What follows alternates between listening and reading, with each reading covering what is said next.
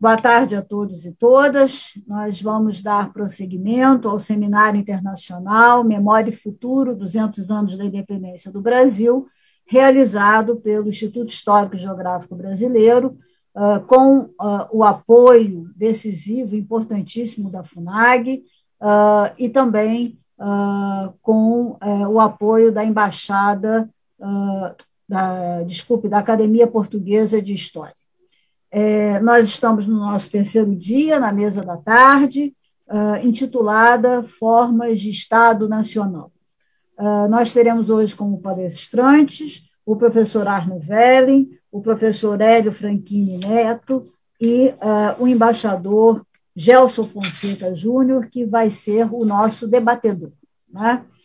Uh, então, vamos começar é, com o professor é, Arno Velling, né, que é professor titular sênior da UFRJ e professor emérito da Unirio, ele é professor do programa de pós-graduação em Direito da Universidade Veiga de Almeida, membro da Academia Brasileira de Letras e presidente de honra do Instituto Histórico e Geográfico Brasileiro.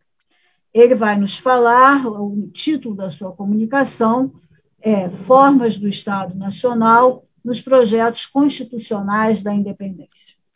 Obrigada, Arno. Passo a palavra para você. Okay, muito obrigado o, é uma satisfação participar desse evento do Instituto Histórico e Geográfico Brasileiro, é, em cooperação com a FUNAG, é, particularmente porque, com isso, nós reeditamos as importantes ações feitas pelo Instituto no outro centenário, é, em 1922. E um prazer também estar na companhia de Hélio Franchini Neto e do embaixador Gelson Fonseca e de Lúcia Bastos, eh, enfim, assim, participar do evento. O meu problema nesse, nessa abordagem é o estudo das opções existentes na conjuntura da independência para a formação do Estado Nacional, através dos projetos constitucionais. É um, uma investigação é, ampla que eu tenho desenvolvido, é, já trabalhando alguma coisa, já tendo trabalhado alguma coisa em relação aos direitos é, do homem, como eles se desenvolveram em diferentes projetos, e a organização do Estado. Nesse caso, especificamente da organização do Estado, ah, eu estou considerando aspectos de natureza estrutural e aspectos que dizem respeito à relação centro-periferia.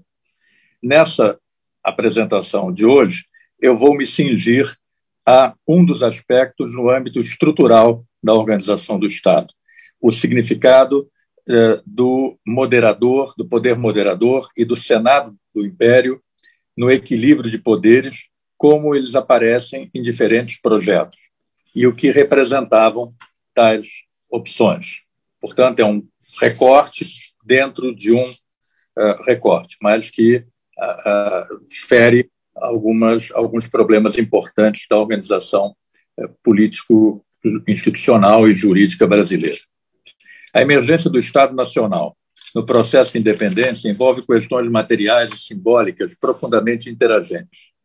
Quando a Corte chegou ao Brasil em 1808, a organização política era fragmentada. Embora existisse um vice-rei no Rio de Janeiro desde 1763, sua autoridade era restrita às capitanias do Centro-Sul, pois o comando sobre capitanias como Bahia e Pernambuco era puramente nominal, e sobre o Maranhão e o Pará, inexistente. Portugal sempre optou por uma administração politicamente descentralizada na América, favorecendo a centralização nos órgãos de governo sediados em Lisboa. Com isso, o governo da colônia se fazia, em fim do século XVIII, de Portugal para um feixe do que eu chamei, num outro trabalho, de grandes capitanias, as quais, por sua vez, se vinculavam às capitanias subalternas. No curto espaço de tempo que mediou entre 1808 e 1821, houve uma, uma inversão dessa realidade. Em lugar da antiga fragmentação local, com eixos vinculantes a Lisboa, a centralização agora passava a ser no Rio de Janeiro, sede da corte e da estrutura administrativa transplantada para a América. Inverteu-se, assim, mais por necessidades práticas que por cálculo político, uma tendência multissecular do governo português que acabou dotando o país de instituições centralizadas e, mais que isso, com uma forte intenção centralizadora em relação a isso.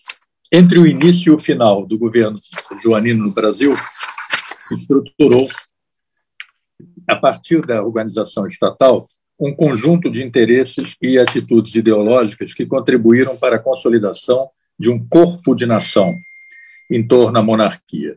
A expressão não é minha, é de José da Silva Lisboa, e foi de 1818, naquele panegírico que ele edita pela imprensa nacional, no qual se saudava o fato único da proclamação de um rei europeu na América. Descortinava Silva Lisboa como elemento da alta burocracia luso-brasileira, que não bastava mais a mera identidade portuguesa para manter unidos e sob a monarquia Brasil e Portugal.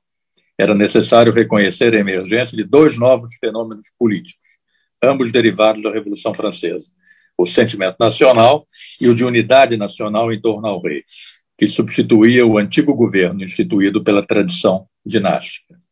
Ainda utilizava o autor a retórica da burocracia neopombalina, referindo-se a portugueses de todos os hemisférios, mas cada vez mais se pautava pela evidência de que deveria considerar dois sentimentos nacionais, o brasileiro e o português.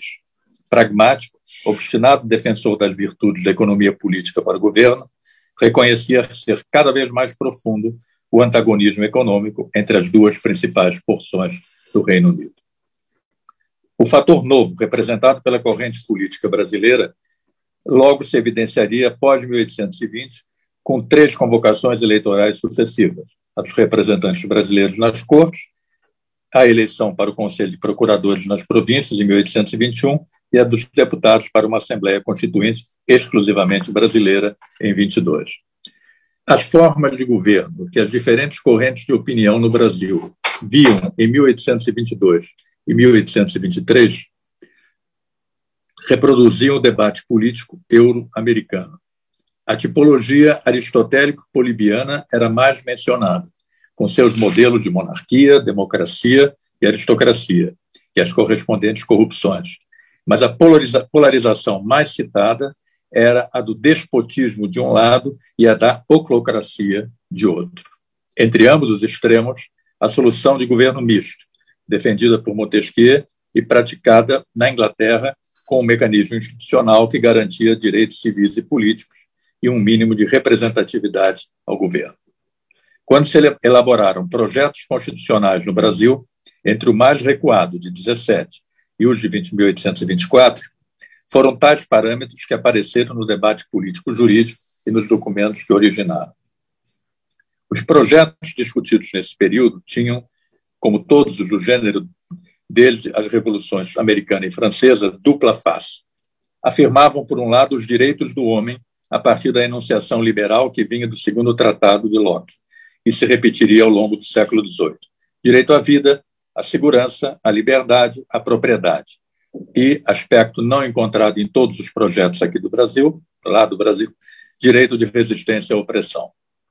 De outro, buscava estruturar o Estado em novas bases, que impedissem ou minimizassem a opressão e estabelecessem uma forma de governo que fosse estável, equilibrando os poderes entre si, a solução de Montesquieu e da experiência política inglesa. Na face da estruturação do Estado Nacional, a busca por um novo equilíbrio sociopolítico institucional com a separação de Portugal e a afirmação da soberania, foi o grande desafio. A retirada da dominação estrangeira deixou um vazio de poder a ser preenchido pelas lideranças da terra, que precisavam buscar novo equilíbrio por meio de um sistema político e de um modelo institucional diversos do que, dos que até então predominaram.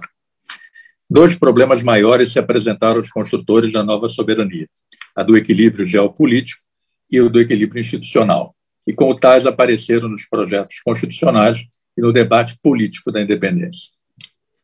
O equilíbrio geopolítico implicava em outras definições, que mobilizava as forças políticas e sociais em confronto, a da forma de governo e a da relação centro-periferia.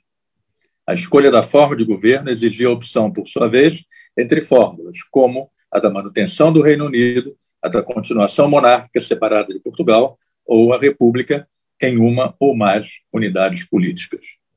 O Reino Unido implodiu sob o impacto da emergência dos dois nacionalismos, o português e o brasileiro, inconciliáveis no encontro de soluções para compatibilizar interesses econômicos e políticos conflitantes. A República aparecia diferentes segmentos da opinião, expressa em geral na imprensa periódica e nos panfletos, como geradora de despotismo, como no jacobinismo francês, ou de guerra civil e caudilismo militar, como na América Espanhola. A ruptura com a com continuidade da forma de governo da dinastia, facilitada pelo governo joanino no Brasil e sua política centralizadora no Rio, dependia da afirmação da liderança política do jovem príncipe, como aconselhara o próprio rei em sua despedida. Para isso, era indispensável a definição clara de qual forma de governo se firmaria e no elenco das disponibilidades não era, obviamente, a monarquia tradicional, nem mesmo a da Constituição de Cádiz, efemeramente adotada no Brasil. Mas uma terceira opção que agradava aos grupos que ansiavam pela estabilidade. Num país muito diverso, de experiência colonial mercantilista recente e com grande população escravizada. O papel de Dom Pedro, José Bonifácio e outras lideranças foi assim defender o modelo da monarquia constitucional moderada ou temperada, mescla de inspiração inglesa e carta constitucional de Luís XVIII, e respaldada pela teoria de Benjamin Constant, que ajornava o pensamento político iluminista à luz da experiência revolucionária.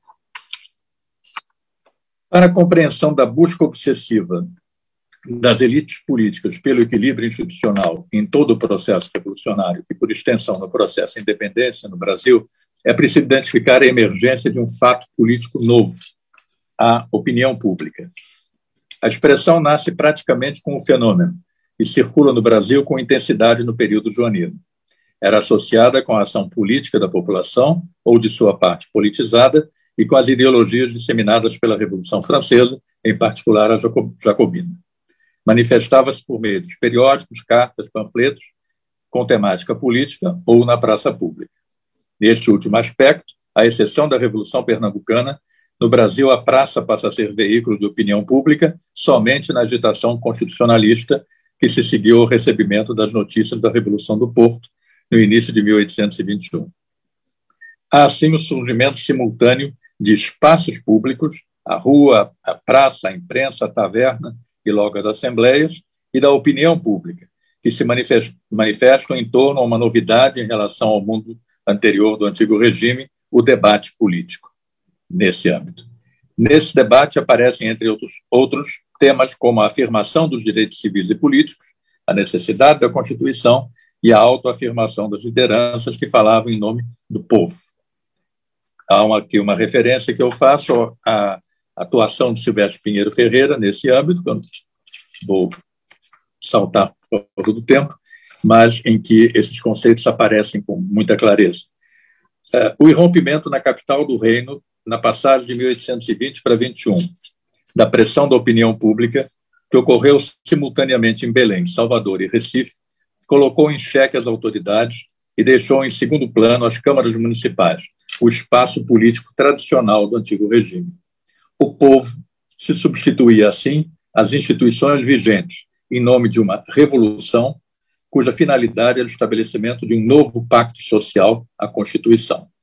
Não por acaso, atenuando o caráter revolucionário do processo, as lideranças fluminenses canalizaram para a Câmara do Rio de Janeiro a reivindicação para que o príncipe permanecesse no Brasil no dia do fico, em janeiro de 22. E a mesma Câmara Municipal, composta, recorde-se, pelos homens bons da sociedade colonial, atribuiu a Dom Pedro, em maio, o título de defensor perpétuo do Brasil.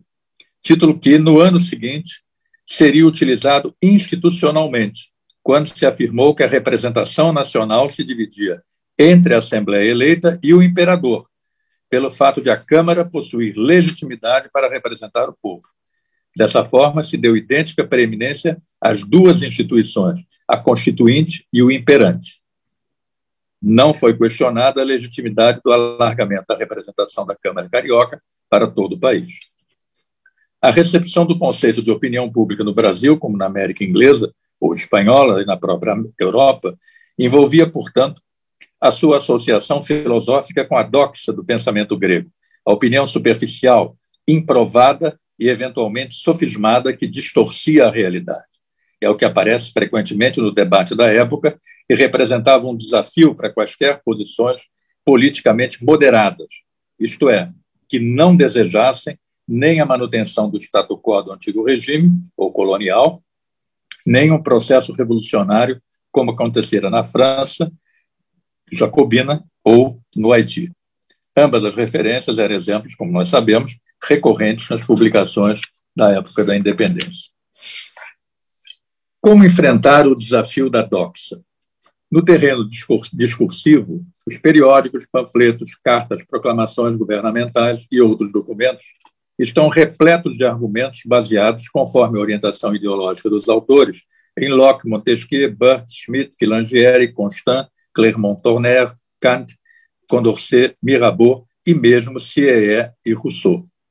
Radicalismo, irrealismo e volubilidade eram as críticas mais frequentes dos moderados, de vários matizes, à opinião, vista como permanentemente flutuante e influenciável. No terreno institucional, porém, o repto era mais complicado.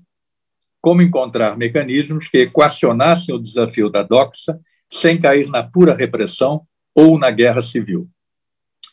Eu vou utilizar um insight de Anna Arendt. Referindo-se à Revolução Americana e à época revolucionária em geral, a autora identifica a reação à doxa ou aos excessos da opinião pública com o estabelecimento de instituições duradouras que pudessem se constituir em contraponto às posições mais radicais ou até efêmeras da opinião.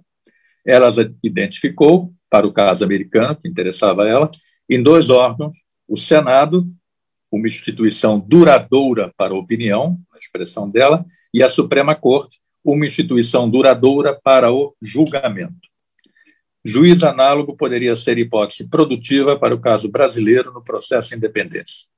Uma Câmara Baixa de representantes será vista, nessa perspectiva, como a representante por excelência da opinião pública ou da doxa.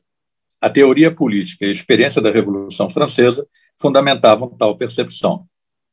Montesquieu já falava numa Câmara do Povo e numa Câmara uh, dos Nobres. Mas a institucionalização fora de padrões ingleses ocorreu na Revolução Americana, em 87, com a Convenção de Filadélfia, que constituía um congresso bicameral, e na Revolução Francesa.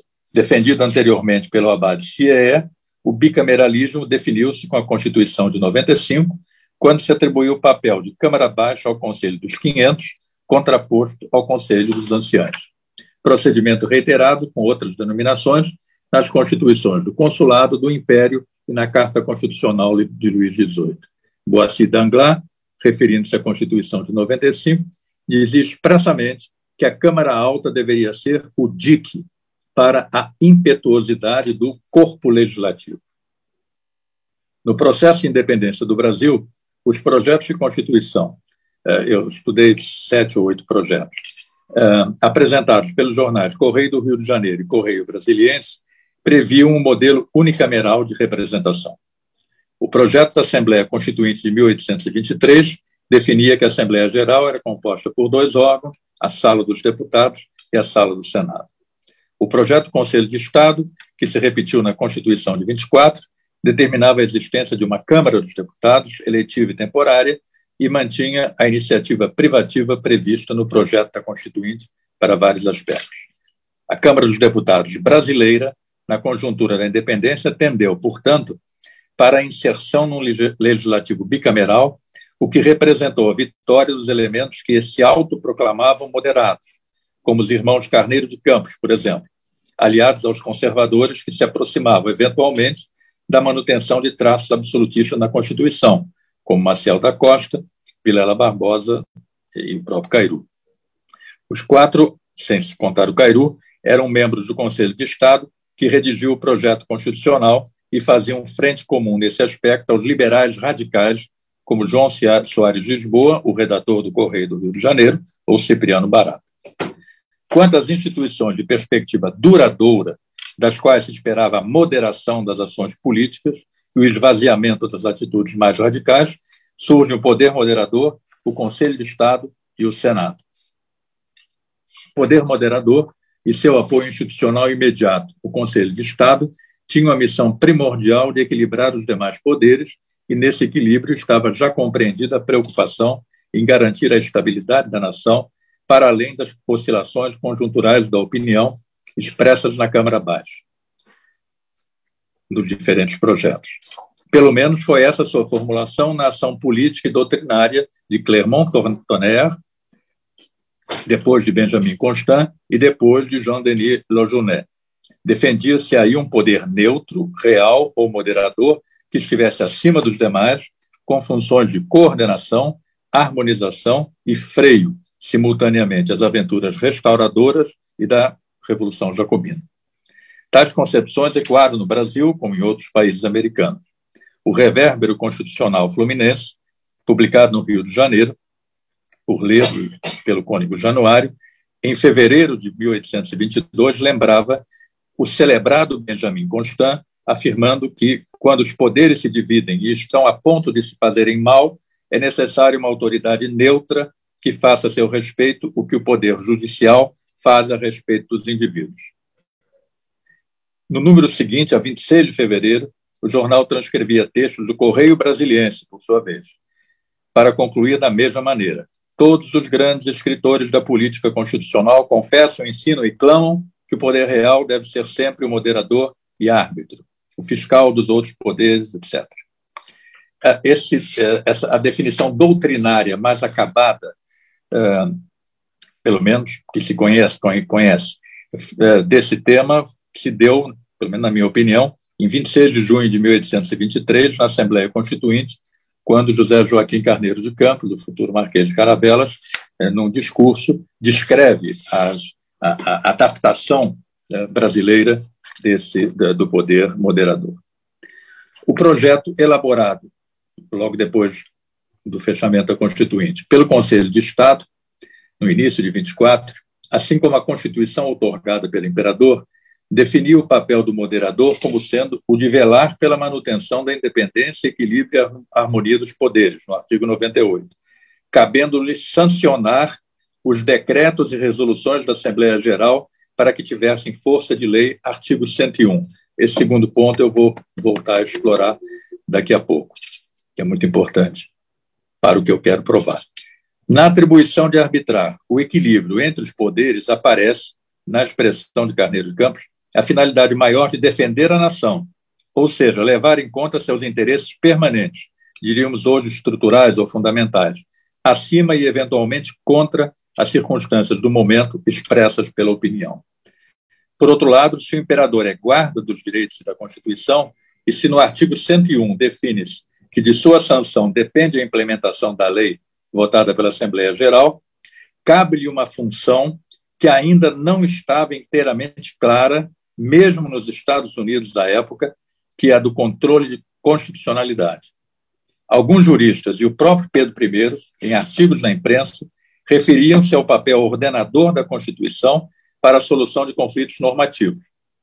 Mas o amadurecimento do tema no Brasil só se daria mais tarde é, no, no segundo Conselho de Estado e nos Estados Unidos com a Suprema Corte.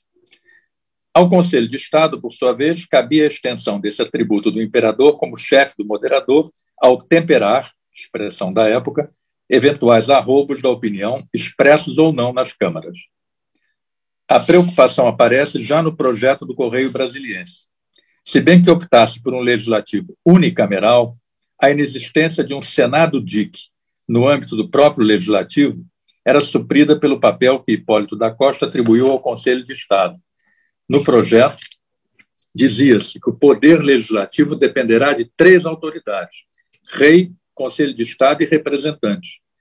Ao Conselho de Estado caberia rever e aprovar ou rejeitar as leis elaboradas pelos representantes, encaminhando as aprovadas à sanção ou rejeição do monarca além da estreita cooperação entre as três autoridades, duas das quais tinham a mesma origem, a faculdade atribuída ao Conselho para rever, aprovar ou rejeitar os projetos estabelecia um primeiro e decisivo filtro à opinião expressa pelos representantes.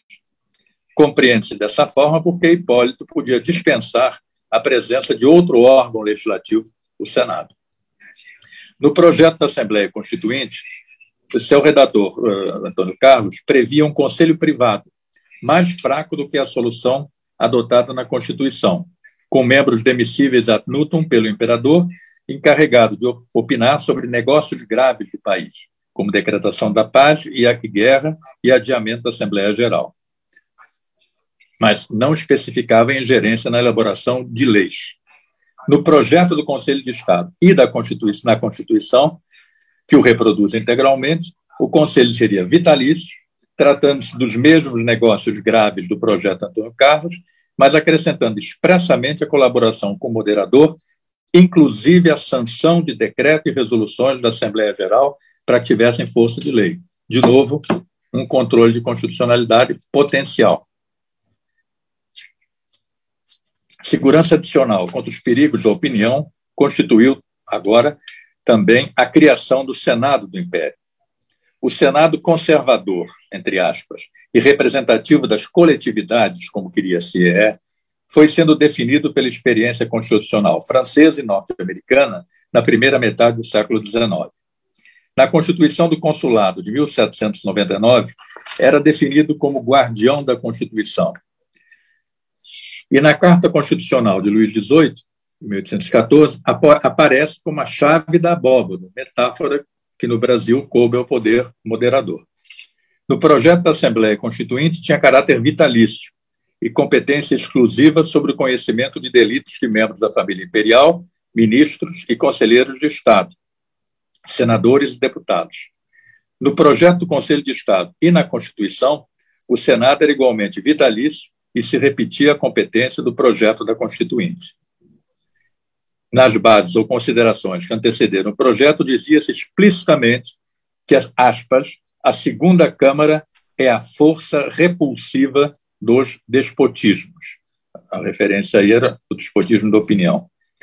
Dava-se assim um caráter conservador e precedência formal ao Senado em relação à Câmara dos Deputados, e se reforçava o caráter de juiz excepcional do órgão em relação ao projeto da Constituinte, pois acrescentava-se aos delitos anteriormente mencionados os eventuais crimes de responsabilidade no exercício de funções. Era visível a preocupação do imperador e da elite político-partidária da moderação com a possibilidade do mero contraponto entre duas posições, a da Câmara, eventualmente representativa de uma opinião radical, e a do Executivo barra moderador e Conselho de Estado, em última análise, expressão do monarca. Era necessária, dessa forma, uma outra instituição de caráter coletivo e origem eletiva, porém mais duradoura, para reforçar a posição dos defensores dos interesses fundamentais. Entende-se, portanto, a importância atribuída à composição do Senado, quando se sua criação em 1826, e a preocupação em controlar ao máximo o processo eleitoral, garantindo o surgimento de listas tríplices favoráveis à, moderações, à moderação ou próximas ao imperador, para sua escolha. Como registra ah, Toneto, monografia. Como? Três minutos. Três minutos, o tempo já esgotou, tá? Pelo meu cálculo aqui. Um minuto. Vamos lá. Como Não, registra Toneto. Mais um pouquinho, não tem problema. Como registra Tonet, sua monografia sobre a instituição, a seleção se fez sob o critério do mais absoluto centripetismo. Deve-se lembrar que o sexto gabinete, que referendou as indicações dos primeiros senadores, tinha seis ministros, dos quais cinco foram eleitos e escolhidos pelo imperador de imediato, e o sexto, Marquês de Lages, pouco depois. Dos 57 senadores nomeados pelo imperador até a abdicação, 24 foram também titulares. Mais ilustrativo ainda, os dez membros do Conselho de Estado que elaboraram a Constituição foram todos posteriormente senadores. Em conclusão, o poder moderador, o Conselho de Estado e o Senado foram claramente instituições que buscaram representar um dique, para utilizar a expressão de Boissy Danglars, a opinião pública cujo canal institucional de representação era a Câmara Baixa. A opção adotada pelo Brasil nascia de várias fontes: a prática inglesa do bicameralismo, a experiência revolucionária e a sua teorização por doutrinadores, cuja expressão mais explícita foi, claro, Benjamin Constant, que defendia, em todo caso, a existência de cinco poderes, reduzidos a quatro no modelo político brasileiro. Isso porque admitia dois poderes representativos. Justamente o poder representativo da continuidade, numa Assembleia hereditária, e o poder representativo da opinião, numa Assembleia eleita. No caso brasileiro, a adoção do modelo compreendeu, correspondeu a algumas características particulares. Composições políticas entre grupos socioeconômicos distintos, burocracia estatal pré-existente à independência, proprietários rurais de diferentes tipos, comerciantes com semelhante diversificação, e entre distintos grupos regionais nas diferentes províncias.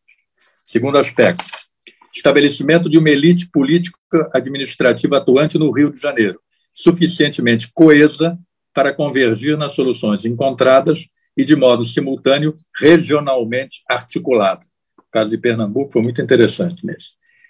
Aceite convencional da existência de alguns princípios fundamentais, cláusulas pétreas, pergunta, em relação aos quais se fechava a questão: manutenção da unidade territorial do país, do regime monárquico e garantia do trinômio liberal, liberdade, segurança, propriedade. Como quarto, como corolário da definição anterior, sustentação do unitarismo e rejeição de qualquer aspecto federal, exceto para a província cisplatina. Garantia jurídica da liberdade com responsabilidade, garantia jurídica da propriedade em relação à escravidão, embora acenando com a sua futura eliminação.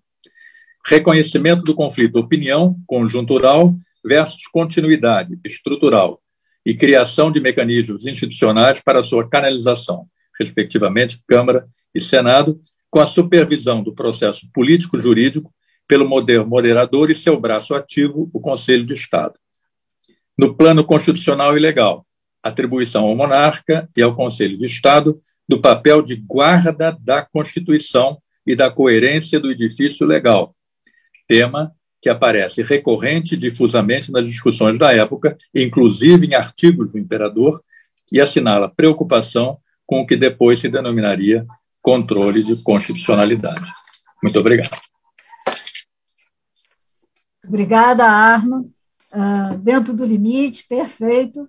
Uh, muito obrigada pelo seu, pela sua apresentação, foi bastante instigante para entendermos né, essa formação uh, do Estado no Brasil após esse, quer dizer, durante e após a, o seu processo de independência.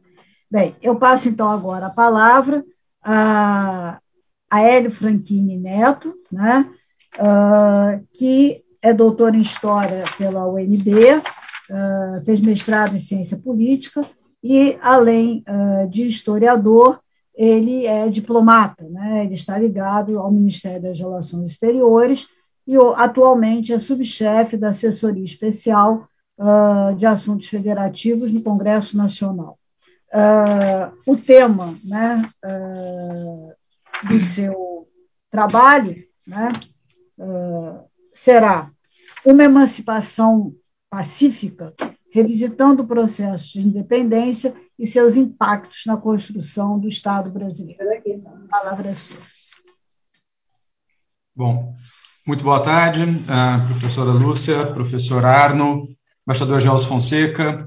Uh, gostaria, antes de mais nada, agradecer imensamente a oportunidade que o IHGB e a Fundação Alexandre Guzmão uh, me oferecem. E talvez fazer, professora Lúcia, se me permite, eu tentei resistir a, a fazer um pequeno parênteses uh, não protocolar, aliás, completamente fora do protocolo, mas eu não vou resistir, talvez uh, mencionando mais ah, para os estudantes, eventualmente de universitários, ou até para o Instituto Rio Branco que estão nos prestando, porque é, é, é, uma experiência absolutamente excepcional você estar participando uh, de uma palestra com uma gama significativa das suas referências intelectuais. Ou seja, eu uh, estudei História do Brasil, aprendi uh, Relações Internacionais, acompanhando a senhora, professor Arno, embaixador Gelson Fonseca, que era uma das grandes referências na Faculdade de Relações Internacionais, e estar tá aqui hoje numa mesa com, com vocês é realmente algo absolutamente surreal se eu fosse pensar na minha época de, de estudante, talvez mencionar os estudantes que vejam que isso é, é possível com muita humildade, mas a gente chega lá uh, com muito esforço. Então, apenas para deixar esse registro da minha homenagem a, todos os senhores. Uh, a minha proposta, de uma certa forma, para manter exatamente nessa mesa sobre o processo de construção do Estado Nacional é pensar ou repensar como algum, revisar alguns dados ou alguns elementos do processo de independência, ou rever o processo de independência, pode auxiliar a gente, talvez, a projetar outras estruturas políticas ou outras reflexões sobre a constituição do Estado brasileiro. Porque nós temos, óbvio que essa ainda não é mais aquela história que nós aprendemos, mas ainda fica muito no público em geral aquela ideia de um divórcio pacífico, de uma independência relativamente tranquila, que passa de forma muito, uh, muito simples, inclusive com uma ideia de um Brasil já pré-existente, pronto, em que era, a gente fala até, o Brasil era dominado por Portugal e se emancipa pura e simplesmente de Portugal como se já existisse aquele Brasil desde 1500. E essa ideia, de uma certa forma, as pesquisas todas posteriores, elas colocavam algumas questões que a gente tinha que levantar própria ideia de uh, nacionalidade, de identidade nacional brasileira, uh, como uh, os estudos, professor João Paulo Pimenta, uh, Istvan e Axel, vão mostrando exatamente o processo de construção de, de nacionalidade, de sentimento nacional, muito gradual e ao longo do século XIX. Outros estudos, a senhora mesmo, com, com, com todos os estudos do, do debate político na, no processo de independência, do professor Arno que acaba de, de, colocar, ou seja, elementos que trazem ah, alguns questionamentos sobre a própria formação do Brasil e fica ali aquela pergunta, ah, mas se a independência foi daquela forma, como que tudo isso poderia ter se passado depois? Ou ao mesmo tempo, todo esse debate da construção política, todo o debate sobre a construção da identidade nacional, em que nós apenas continuamos a incluir outros elementos, ah, o professor ah, ah, Marcelo Cheste também, fantástico professor, vai depois fazer a sua palestra sobre os aspectos regionais, os trabalhos deles mostrando a, dele, mostrando a distância relativamente, a distância que existia política, social, econômica de várias partes do Brasil. A esses elementos, a, a tese que eu, quando eu comecei minha pesquisa, eu comecei especificamente sobre os temas militares, ou seja, o que, que você tinha de ações militares que muitas vezes não eram faladas ou tratadas e de repente você encontra um mundo interessante na parte das operações em si. Você tem três teatros de guerra, que nós poderíamos dizer assim, na Cisplatina, que basicamente é, é, é vamos dizer, uma correia de transmissão entre o interno e o internacional ou a prata, mas que você tem ali um conjunto significativo de mobilização. Você tinha já quase 10 mil tropas portuguesas ocupando a Cisplatina, que se dividem entre o Lecor, que acaba optando pelo lado uh, do Dom Pedro, ah, as tropas de origem ah, europeia, não vou nem falar brasileiro e português, as, os portugueses de origem americana, portugueses de origem europeia, mas algumas tropas que permanecem ah, junto com as cortes de Lisboa e que vão sofrer ali um cerco de Montevidéu por alguns meses, levar dois anos, inclusive, para serem, depois de combates, que não foram muito mortíferos, mas combates, que, que, acabam acontecendo e só termina em 1824. Se a gente olha o próprio Rio de Janeiro, logo três dias depois do dia do FICO, eu estou adiantando as operações militares para depois fazer um voltar ao tema político em si. Depois do dia do FICO, você tem uma grande movimentação militar que não termina em combate, mas você tem uh, populares uh, e, e, tropas a favor de Dom Pedro se reunindo no Campo de Santana, no Morro do Castelo. Você tem uma concentração das tropas do Madeira que termina optando por não partir ao combate mas poderiam ter, você algum elemento ali poderia ter terminado um combate. Isso gera uma movimentação militar muito significativa e influencia muito alguns dos processos que você vai ter depois da reflexão, da, da, construção do que a gente pode chamar o polo do Rio de Janeiro, ou seja, aquele projeto de poder em torno do Rio de Janeiro. Na Bahia, nós não precisamos nem falar, você tem ali mais ou menos em, ao longo de um ano de combate, ah, entre uma fase exclusivamente provincial, ou seja, de problemas políticos que geram um princípio de guerra civil ou de guerra ah, provincial entre duas tendências separadas, e depois você tem um conflito que se nacionaliza a partir da chegada ah, do Labatuto um, com o Exército Nacional, você tem um processo gradual de, de espraiamento desse combate na Bahia, que vai mobilizar cerca de 30, 35 mil soldados. É um número significativo para a época, se a gente for projetar que a expedição Morídio, que tenta recuperar a Colômbia, Venezuela, Colômbia e Equador, ah, não chega a 10 mil soldados, Portugal ah, não apenas usa os soldados, Portugal não, mas as cortes usam os soldados que estão presentes na Bahia ah, sobre a liderança do Madeira, mas uma, um dado interessante é que ele, ao longo de 20, 21, ao longo de 21 e 22, particularmente 23, que já tem um cenário de batalha muito bem formado, há contínuas levas de tropas que são enviadas da Europa para reforçar a segurança de Salvador e tentar reverter aquele quadro militar, ou seja, aquela imagem de um Portugal, uh, de, um, de, de, Lisboa, sem ter capacidade militar, apenas com tropas rebeldes, vai caindo no momento que você vê que há um fluxo constante de tropas para reforçar uh, o, o, o, o, general Madeira, que está em Salvador. E ali você tem não apenas essa questão das tropas, mas os exemplos que a gente conhece da Maria Quitéria, uh, que se voluntaria, e que é um personagem interessante, não apenas pela, pelo elemento da força feminina, que se voluntaria também, junto com a, a, a senhora Joana Angélica, mas também do elemento popular, ou seja, daquela ideia de que apenas elites participando do processo de independência, você tem ali uma mobilização popular significativa, e não apenas a baiana, que sim, é, é uma mais importante, mas na tropa você vai encontrar batalhões pernambucanos, o batalhão do Imperador, que chega no, do Rio de Janeiro no começo de 23, com o futuro Duque de Caxias começando a sua, a sua carreira militar. Você tem tropas de Minas Gerais, do Espírito Santo, isso na Bahia, que já é uma história mais conhecida, mas que tem um caráter, uma dimensão que vai se nacionalizando aos poucos ali, que é um centro estratégico. De uma certa forma, quem dominasse a Bahia tinha um centro estratégico daquele momento do reino do que se disputava. E se nós formos ao norte, então, você tem ali quase que um, ah, todo um outro movimento político completamente diferente, em que vai suscitar um teatro aí não mais provincial, como na Cisplatina, no Rio de Janeiro ou, ou na Bahia, mas sim um grande movimento militar que sai de Pernambuco, particularmente do Ceará, uh, começa no Piauí e vai se movimentar pelo Maranhão. E que a gente tem ali exatamente a Batalha do Genipapo, que é a mais conhecida, com um número significativo de tropas, equivalente à última das batalhas do Bolívar, uh, que é da Ponte do Boiacá, não, o número de tropas não é tão diferente. Os impactos políticos você pode fazer efetivamente uma, uma avaliação qualitativa, mas em termos de mobilização de tropas. Dali você vai ter um cerco a Caxias, que dura três meses, com, ah, quando chegam as tropas cearenses, mais de 10 mil tropas. Ou seja, essa movimentação militar é mais um dado que eu adianto, normalmente eu prefiro deixar ele para depois, para a gente colocar exatamente como aquela ideia de independência ela ah, parecia estranha por todos esses dados e essas pesquisas, identidade nacional, todos os conflitos sobre os projetos políticos, as, as movimentações militares. Alguma coisa não fechava ali.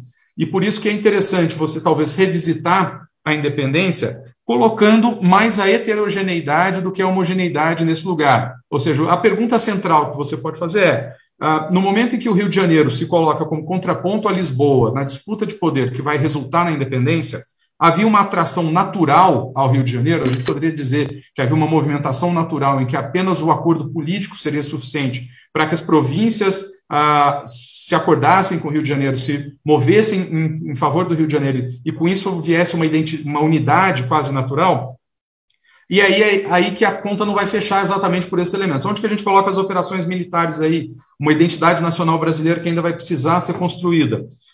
E nós temos elementos que o professor Arno já, já adiantou a maior parte deles, isso facilita minha, o, meu, o meu trabalho aqui, que é, vamos dizer assim, três etapas que talvez a gente tenha que explorar exatamente para rever esse processo de independência.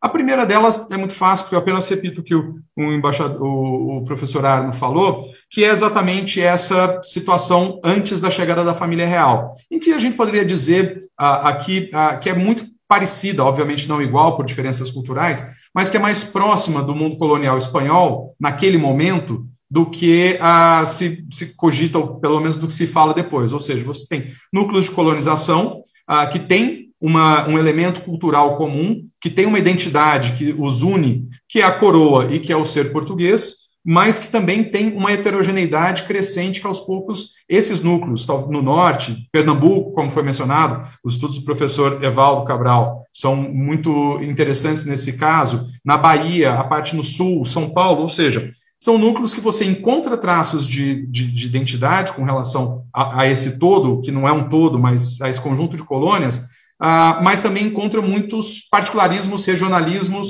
ou seja, a heterogeneidade. É de se perguntar se não houvesse 1808, com a chegada da família real, se a tendência daqueles, ah, de todas essas capitanias, depois províncias, numa revolução política que vem com as invasões napoleônicas, se eles teriam tido efetivamente um movimento de convergência ah, ou se teriam tido um, movimento exatamente de, ah, na verdade, de, de, fragmentação, como aconteceu na América Hispânica, que há, os, as tentativas de você ter algum tipo de negociação e de, de coordenação, mas ob, obviamente as realidades regionais se impõem de uma certa forma sobre a, uma suposta ou aparente ou projetada ah, ah, um projeto unificador. E do tamanho do Brasil, a gente vê o Brasil, de uma certa forma, às vezes muito, muito unido já, a gente projeta esse Brasil de hoje para lá, isso cria uma certa dificuldade, até em termos, ah, vamos dizer assim, de, ah, de transportes, que a gente imagina uma facilidade entre o Pará e São Paulo que não existia naquela época. Você tem os relatos de que era muito mais fácil chegar de São Luís a Lisboa do que de São Luís ao Rio de Janeiro. Ou seja, a gente tem um, um continente aqui que não tem uma tendência de, uh, de estar juntos, ou seja, de, de, de, de poder uh, trabalhar conjuntamente num projeto nacional. Uh, como o professor falou, de uma organização, particularmente em termos de atuação da coroa, de uma organização política fragmentada, que, vamos dizer assim, estimula isso, essas ideias regionais, e se a gente pegar o próprio professor Evaldo, você vai vendo como há uma tensão permanente entre a coroa e essas particularidades regionais, principalmente em termos de autonomia regional e de resistência ao pagamento de impostos.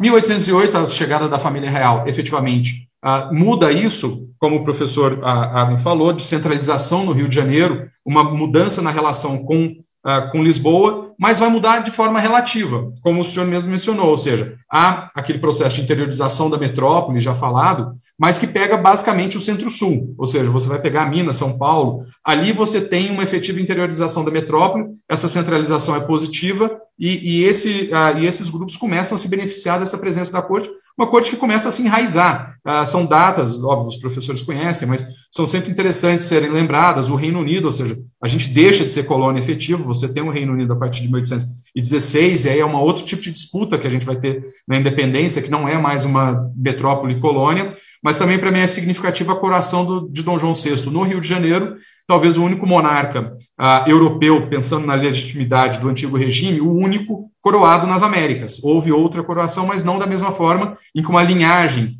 uh, legítima de sucessão acontece na, uh, nas Américas. Então você tem ali uma, uma corte bem enraizada. Mas essa corte, esse processo de centralização, ele obviamente não vai ter os mesmos efeitos em todos os lugares. E é isso que é interessante, quando a gente começa a explorar as regiões, você, a gente vai vendo como são, surgem resistências a esse processo de centralização. Seja o processo político, caso de Pernambuco, talvez o mais interessante em termos de resistência por sua autonomia uh, regional, mas também muito os, uh, os reclamos contra a abertura dos portos com relação ao comércio britânico e, particularmente, os impostos. A ideia de você resistir à centralização política e resistir ao pagamento de impostos, uh, o exemplo tinha alguns, algumas décadas anteriores de como poderia dar errado efetivamente você ter esse elemento. E é nisso, ah, e professor, eu estou acelerando um pouco aqui para me manter no tempo, que você vai ter exatamente um apoio ou um, um, campo, ou seja, um espírito de mudança, que é uma expressão que vai ser usada para a época, em termos da Revolução do Porto de 1820.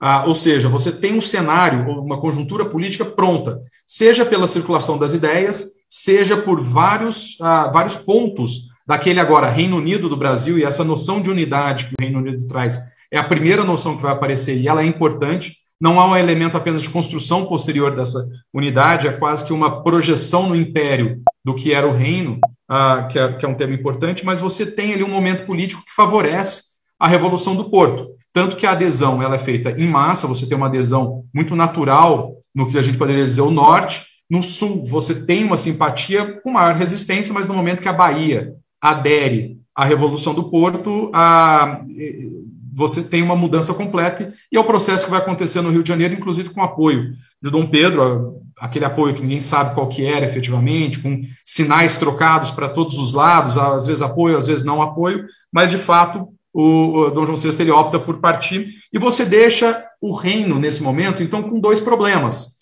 que decorrem da Revolução do Porto. Uh, o primeiro deles é o que uh, o professor André Roberto de Arruda Machado fala, que para mim é muito interessante, que é a quebra da mola real da sociedade. Ou seja, aquelas estruturas de poder que estavam nas regiões, que já tinham uma resistência, uh, ou pelo menos problemas ou sensibilidades com o poder central, aquela mola, aquela estrutura de poder, ela é desfeita e algo precisa ser criado no lugar. E é esse processo de algo ser criado no lugar que vai gerar muito da instabilidade do conflito político. Um conflito político que você pode ver projetado, particularmente nas regiões, também no Rio de Janeiro, mas eu gostaria de destacar mais as regiões até, ah, para mostrar que, como você tem a, a, uma, uma substituição não completa da estrutura política antiga por uma nova que vai ser construída, os grupos políticos, sejam eles as elites ou outros grupos que estiveram envolvidos, eles têm que criar algo do nada, aos poucos recebendo as instruções das cortes constitucionais. E nisso você gera muito movimento político. Tanto que a gente observa em alguns casos que são esses movimentos políticos que geram ah, os casos iniciais de violência, o caso na Bahia, em que você tem, ah, dentro do movimento pró-cortes constitucionais do Porto, a origem da Guerra Civil de 22, contra Freitas Guimarães versus o Madeira, os grupos do Freitas Guimarães, Freitas Guimarães que era o governador das armas no início de 22, ah, contra os grupos que apoiam a substituição dele por, pelo Madeira. Ah, Freitas Guimarães, que é o principal líder da adesão ao Porto um ano antes, ou seja, ele depois é considerado como pró-Brasil, você tem um debate se isso aconteceria ou não. Mas esses grupos que estão em disputa, eles geram conflitos políticos, e alguns desses grupos, obviamente, mantêm uma fidelidade às cortes, outros grupos vão aos poucos uh, se mover em torno do Rio de Janeiro. Ou seja, você tem já um tema de conflito político e de problema por todas as províncias, ao qual se vai somar exatamente o conflito do centro, que a gente poderia dizer. O Rio de Janeiro, que está deixando de ser capital com a partida do Dom João VI, uh, mas que não quer perder o status que existe. E aí todo o debate político que o professor Arno mencionou. E Portugal, que tenta recuperar esse a, a, sua importância, Lisboa tenta recuperar essa importância. Ou seja, é uma, se a gente for pensar em termos de políticas e mesmo de engenharia constitucional, é uma dificuldade absoluta de você verificar, construir um novo, uma nova estrutura de poder baseado em novas ideias, isso se expressa nas províncias, e você reorganizar a monarquia portuguesa com base em duas capitais, com uma engenharia constitucional quase impossível nesse caso. que vai gerar o problema central, que é exatamente na hora que o Rio de Janeiro começa a sofrer os ataques, que a gente poderia dizer, ah, em termos de perda de, de, parte de seu poder, no caso dos tribunais, é o principal que, exemplo que a gente tem, mas também em termos de você ter um, um, uma representação do executivo ou duas, mas no momento em que o Rio de Janeiro começa a ser atacado é quando você tem uma certa convergência de grupos que são heterogêneos, ah, de Bonifácio, Gonçalves Ledos e, e outros grupos, que vão atrás do príncipe Dom Pedro, que manda também, continua mandando sinais contraditórios, se quer ficar ou não quer ficar, para onde que ele está caminhando, mas ele consegue ele, regimentar grupos que não estariam naturalmente juntos, mas que têm ali um desafio comum, que é disputar com Lisboa a organização do poder, nesse momento prevalecendo ah, exatamente a, o projeto do Zé Bonifácio, não sei se prevalecendo porque era o melhor ou porque era o que estava mais pronto naquele momento. Ah, mas você convence Dom Pedro a, a ficar. E é interessante como são diferentes as, os momentos em que se fala que ele se convenceu. O relato do representante francês é que no fim de dezembro ele já estava convencido a ficar. Outros relatos falam no início de janeiro, então ele jogava ali um pouquinho com, com, com, os elementos, mas o fato é que no momento em que ele fica, você forma aquilo que eu mencionei de um polo de poder, ou seja, você tem ali um projeto de ao menos, é o que a gente vê no Bonifácio, preservar as qualidades de Estado presentes no Rio de Janeiro. Os tribunais, a representação do executivo, o Rio de Janeiro ser o intermediário entre a, a corte, né, entre Lisboa e as províncias e o reino, o Rio de Janeiro tenta se colocar como um intermediário necessário, pelo menos, que é o caso do decreto do cumpra-se, ou seja, não é ainda um movimento de autonomia, mas é um movimento para dizer entre as províncias ah, e Lisboa tem o Rio de Janeiro. E, obviamente, Lisboa não quer isso e está lidando diretamente com as províncias, principalmente no elemento militar, que é nomeando os, os governadores de, de, armas, são os chefes militares, e enviando tropas ali. Ou seja, você vai ter um processo que a gente poderia dizer, eu uso no livro, a, quase que uma intersecção entre duas disputas. A disputa da regeneração, que é o moto, ou seja, a ideologia principal do vintismo português, do movimento constitucional português, que tem ali um elemento de recuperação uh, do poder de Lisboa contra o Rio de Janeiro, que vai ser, se opor ao, à resistência à recolonização.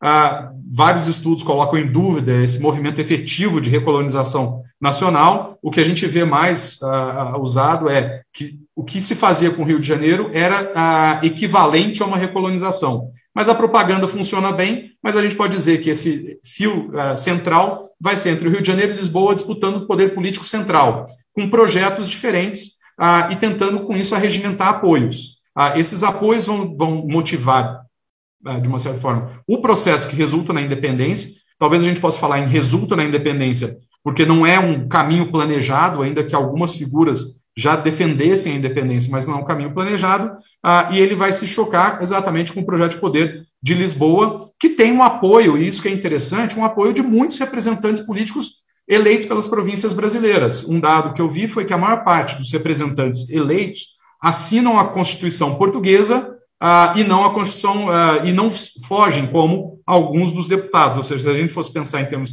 de legitimidade, a maior parte dos representantes das, do Reino do Brasil nas províncias permaneceram nas cortes ordinárias depois do fim das cortes extraordinárias e constitucionais. Esse é o plano, essa é a disputa central entre os dois, uh, entre Lisboa e Rio de Janeiro. O grande problema que uh, vai ser enfrentado aí, que adiciona a complexidade, é que o terreno em que essa disputa vai acontecer, ele é um terreno complexo, em que você vai ter, de um lado, na visão de Lisboa, a rebelião, e Lisboa declara, inclusive Dom Pedro em rebelião, que é, de uma certa forma, o termo correto para você mobilizar militarmente, não é uma declaração de guerra, mas é o equivalente a, uma guerra interna, e do outro lado, a preocupação com a anarquia, que é muito usado pelo, uh, pelo Rio de Janeiro, ou seja, uh, você tem o um exemplo do que passa nas colônias espanholas, você tem sim o temor das revoltas escravas, mas dentro de um contexto maior do desgoverno, mas é o elemento que você tem para exatamente defender a manutenção da unidade nacional por parte do Rio de Janeiro,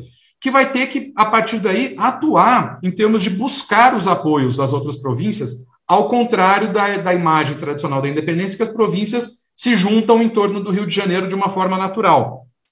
Salvo talvez Minas Gerais, Rio e São Paulo, você não tem uma naturalidade dessa, desse apoio. Você tem as províncias coligadas, que se declaram províncias coligadas após o FICO, ah, e que apoiam, de uma certa forma, de, vamos dizer, de, mais intensamente Dom Pedro, mas ainda assim com problemas. Dom Pedro tem que fazer a viagem a Minas Gerais para garantir apoios tem que fazer a viagem a São Paulo para lidar com problemas políticos e tem que lidar com toda a, a, realidade do Rio de Janeiro, inclusive com Bonifácio agindo, de, às vezes, de forma muito dura contra os opositores para segurar esse elemento. Com as outras províncias, você vê claramente essa projeção desses problemas com uma tentativa de negociação, de pressão constante do Rio de Janeiro, de coação e, quando isso não ocorre, de operações militares. Pernambuco, você tem uma, um caso extremamente complexo entre negociação, resistência e a, depois uma adesão condicionada pernambucana, e muito condicionada, exatamente com a promessa de autonomia regional, em termos de nomeação dos seus do governo e de capacidade de garantia dessa autonomia regio, é, regional na, na Constituinte. Leva muito tempo para conseguir o apoio pernambucano, mas ele é decisivo no problema na Bahia, porque na Bahia não é uma questão só de definição entre um lado e outro, e não é algo simples. Se a gente pega a biografia do Barão do Rio Branco sobre o Visconde do Rio Branco, o primeiro parágrafo que o Barão do Rio Branco escreve é sobre como a família, os pais do Visconde do Rio Branco, sofrem porque na guerra de independência estavam do lado uh, do Madeira. Então não era uma coisa de brasileiros versus portugueses. Mas ali você tem um elemento de guerra central, guerra nacional. E no norte, então, você vê essa resistência ao Rio de Janeiro de forma muito intensa, em que você vai juntar as operações militares e o convencimento político para construir, ou seja, obter essa unidade. No caso do Pará, a gente poderia falar que não foi uma adesão, mas sim uma incorporação do Pará, exatamente a partir de elementos militares. Ah, o que é interessante a gente trazer essa não naturalidade e esses, essas várias camadas. E, professor, eu já estou aqui avançando para buscar uma conclusão. Se você me permite cinco minutinhos, perfeito. Ah, se a gente junta essas camadas, o que a gente vê são ah, diferentes núcleos ah, políticos de uma, vamos dizer assim, uma, uma coloração política muito mais interessante nesse processo de independência, que você vai ter efetivamente uma construção do Estado a partir daí, nas tentativas de convencimento, em projetos que se chocam, em interesses que se chocam, não dá para excluir. Eu, eu, lembro muito de aprender, em termos de história, o processo de independência, depois a Confederação do Equador entrava como se fosse algo distinto. Mas a Confederação do Equador ela é parte do processo de independência, ela não tem como você ah, ah, separar, porque as instruções ah, dos deputados pernambucanos para a Constituinte no Rio de Janeiro são interessantes porque tem uma frase que era para não sermos, as instruções são precisas para não sermos logrados como fomos em Lisboa, ou seja, não tem naturalidade no apoio a Dom Pedro. É um apoio condicionado que, uma vez que rompe esse acordo, que é pela disputa na nomeação do governo da província e com fechamento das cortes, você tem exatamente a, a, um, um, conflito com o próprio Dom Pedro, a, que vai gerar a Confederação do Equador. No Pará, no Maranhão, você vê essa união que ela é feita, em parte pela negociação, por apoios condicionados, mas também em parte pela força, como ela, enquanto o primeiro reinado está presente, como ela é testada todo o tempo. Ela é testada ah, em 24 com a Confederação do Equador. Essa união é reforçada pela negociação do reconhecimento, que aí Portugal, de uma certa forma, entrega a legitimidade ao Dom Pedro de todo o território. Isso reforça um pouco a, a, a, a vamos dizer assim, a posição de Dom Pedro, mas ainda assim com dificuldades. E exatamente aqui que eu termino já com a revisão do processo de independência. O processo de independência, ele visto dessa forma, do conflito político, da heterogeneidade, ele, de uma certa forma, traz essa sociedade brasileira, vamos dizer, humaniza ela um pouco, não em termos de direitos humanos, mas em termos da gente se conseguir se relacionar melhor com as pessoas que estavam fazendo aquilo naquele momento, ela permite, essa é a forma de independência, a gente projetar melhor a construção do Estado brasileiro. Porque se você não tinha uma unidade na independência, e sim essas dificuldades todas, Dom Pedro ele é capaz de segurar, muitas vezes pela força, como nós dissemos, a essa unidade. Uma vez que ele sai, os processos de, da regência, por exemplo, das rebeliões da regência, você consegue identificar um núcleo de origem dos processos, dos problemas na regência, exatamente no na forma como a independência ocorre. Tudo bem, são 10 anos depois, você tem outros, outras causas, mas aqueles problemas de origem da independência, de manter a unidade, eles voltam, eles aparecem de volta.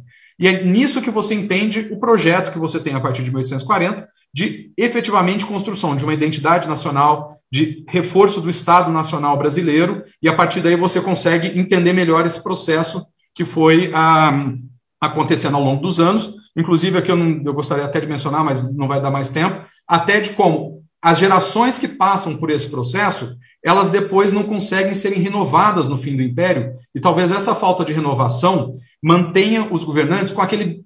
Um, o problema central na cabeça deles é esse problema central de construção do Estado e da identidade. No momento que isso está consolidado, você deveria passar para uma nova geração que enfrentasse os novos problemas. E essa transição geracional que não acontece de uma forma significativa gera, talvez, aqui é só uma hipótese, alguns dos problemas ah, ah, que você tem com o fim do império. Mas eu acho que esse que é o elemento central que eu trago, é trazer mais ah, realidade, mais incerteza, mais caos, mais conflito na nossa independência que talvez facilite a gente compreender pelo menos a primeira metade do século XIX em termos de construção do nosso Estado. Obrigado, professora. Obrigada, é, é, professor Hélio Franchini, perfeitamente dentro do tempo. Agradeço a sua, a, o seu, também a sua comunicação, que nos traz aí é, elementos variados para pensarmos, né? esse nosso processo, esses processos diversos e múltiplos de independências, e não aquela velha ideia da lenda rosada, né? Uh, muito, muito colocada na própria época da independência, que aqui tudo foi diferente, tudo foi um mar de rosas, uh, o que não é verdade pelo trabalho uh, que vem desenvolvendo. então, eu passo agora a, a palavra ao embaixador Gelson Fonseca Júnior, né? que vai, vai ser o nosso comentador desta mesa. O embaixador Gelson é bacharel em Direito pela Universidade do Estado da Guanabara, atual UERJ. Né?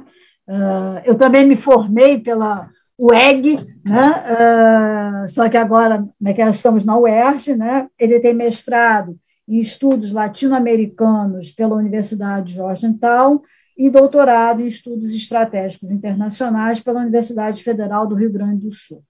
É, ele foi embaixador de carreira até 2016, é, quando se aposentou, teve uma atuação no SEBRI, acredito que ainda tem essa, essa atuação, que é um nome fundamental das nossas relações diplomáticas. Então, eu passo a palavra ao embaixador. Muito obrigada. Muito obrigado, professora. Ah, eu queria agradecer o convite para participar dessa, desse debate e, e agradecer ao, Instituto Histórico, agradecer à Fundação Alexandre Guzmão, Academia de História de Portugal, na Fundação do Instituto Guzmão, o embaixador Gonçalo Mourão, que eu acho que quem organizou esse, esse encontro. Ah, eu tenho assistido alguns desses, algumas dessas desses encontros, e realmente é um seminário do mais alto nível, de grande de, de, de grande qualidade. Acho que eu, eu tenho aprendido muito.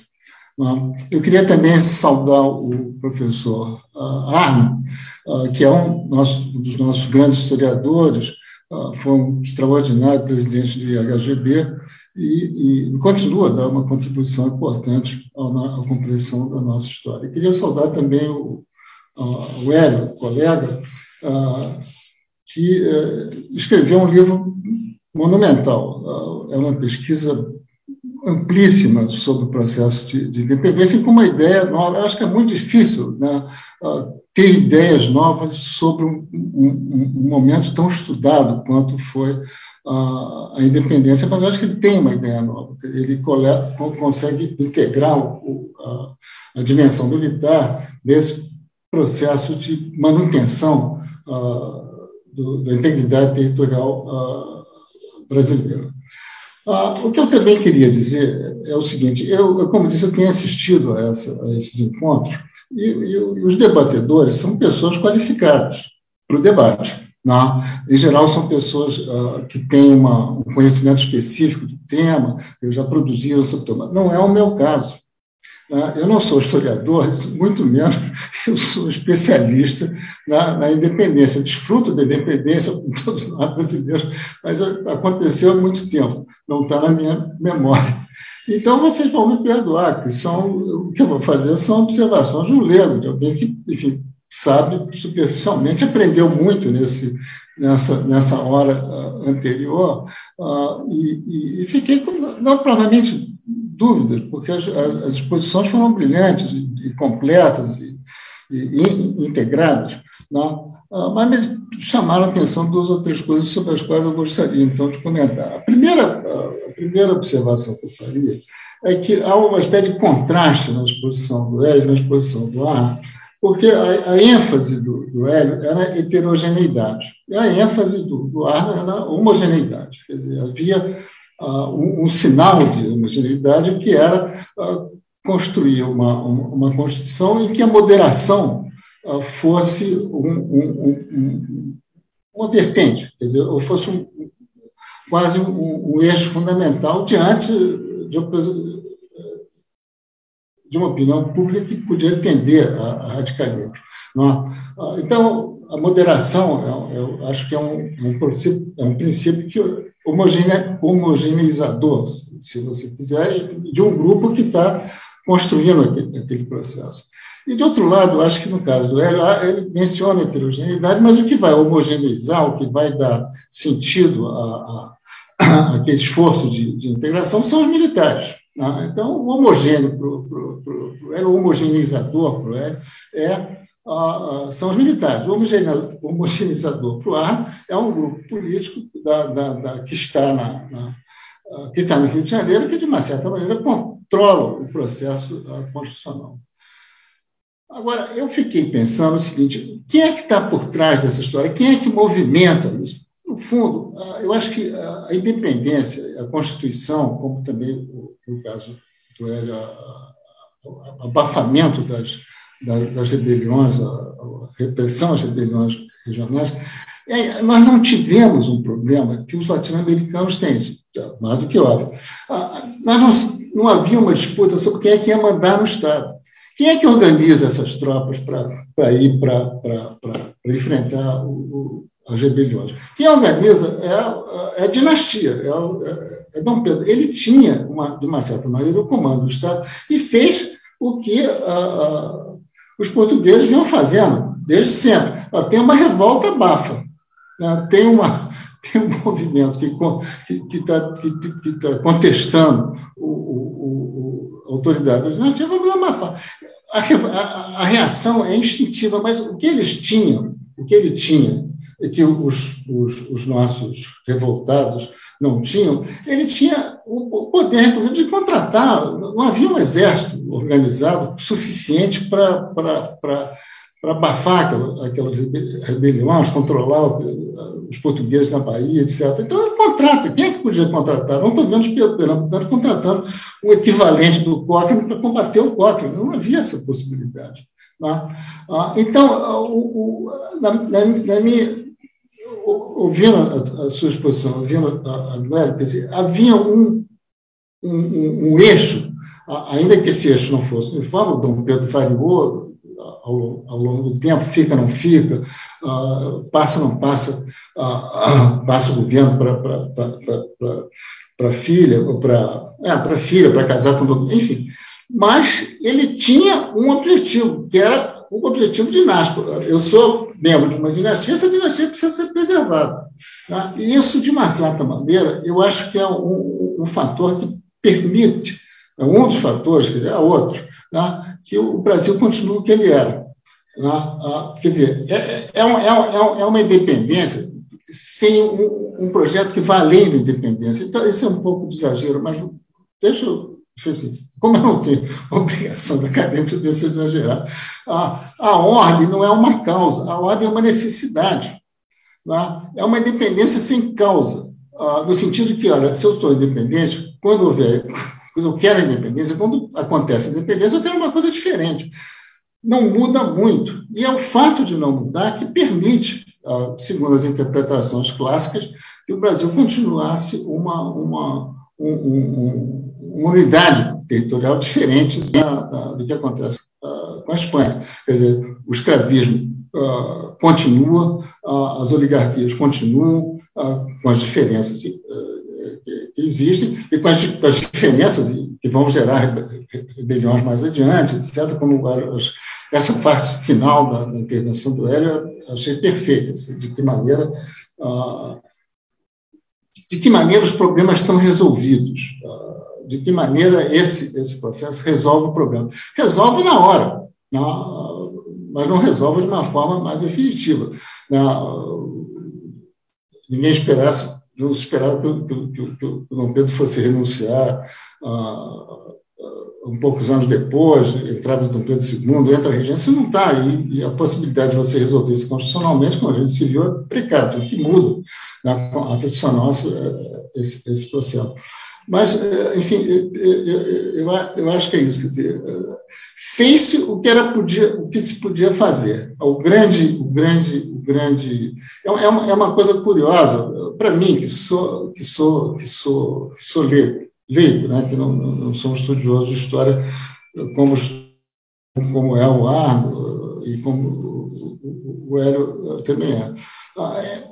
É, é uma independência que não quer o outro, ela quer ser mesmo, ela, ela, ela faz uma independência para ser mais igual ao que ela já era.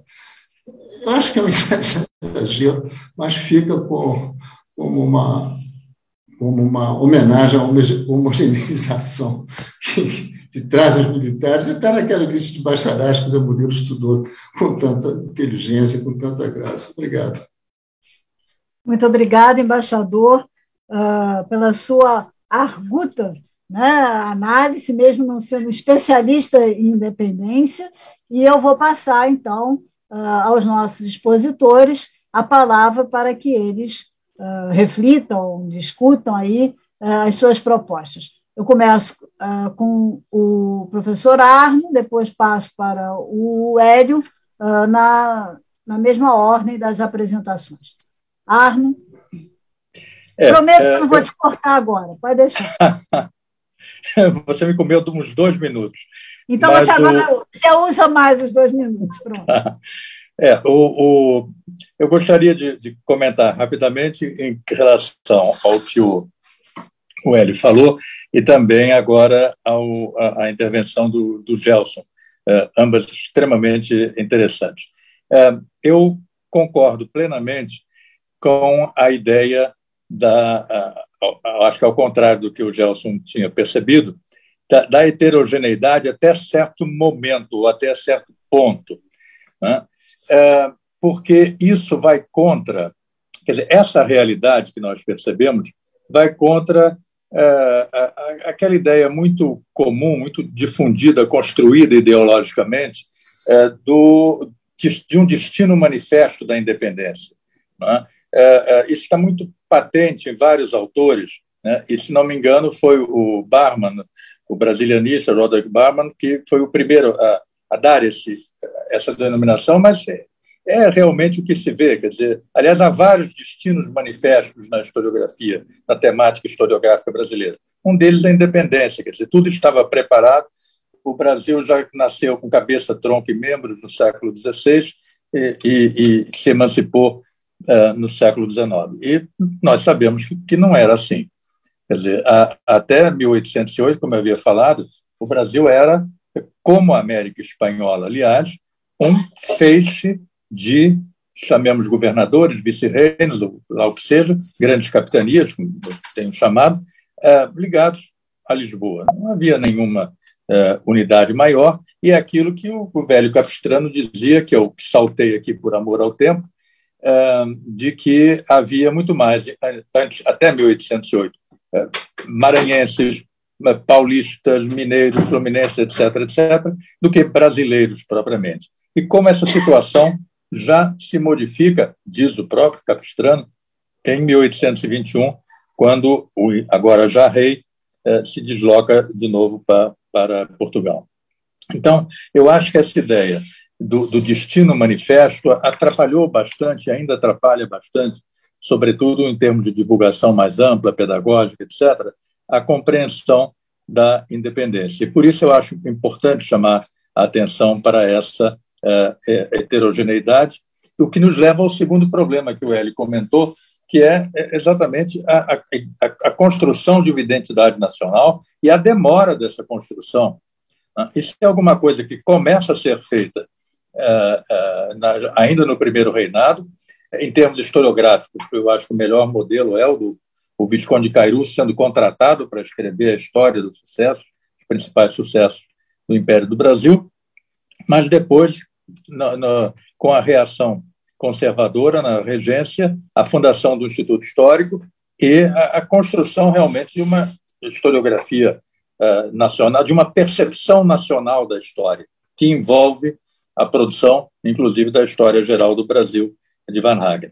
Então, eu acho que é, é todo um processo, um permanente infire aí, e que é, é realmente o, o, a, ideia do destino manifesto atrapalha né, mais do que muito mais do que ajuda. Né. É, é, esse é um, é um primeiro ponto. Né? É, o, o, segundo ponto que eu gostaria de, de chamar a atenção é a, essa questão do, da moderação. Quer dizer, eu acho que exatamente pela sensibilidade à heterogeneidade, Gelson, é, que você tem a reação é, moderada. Quer dizer, a reação moderada se faz em todo o processo de construção do Estado brasileiro.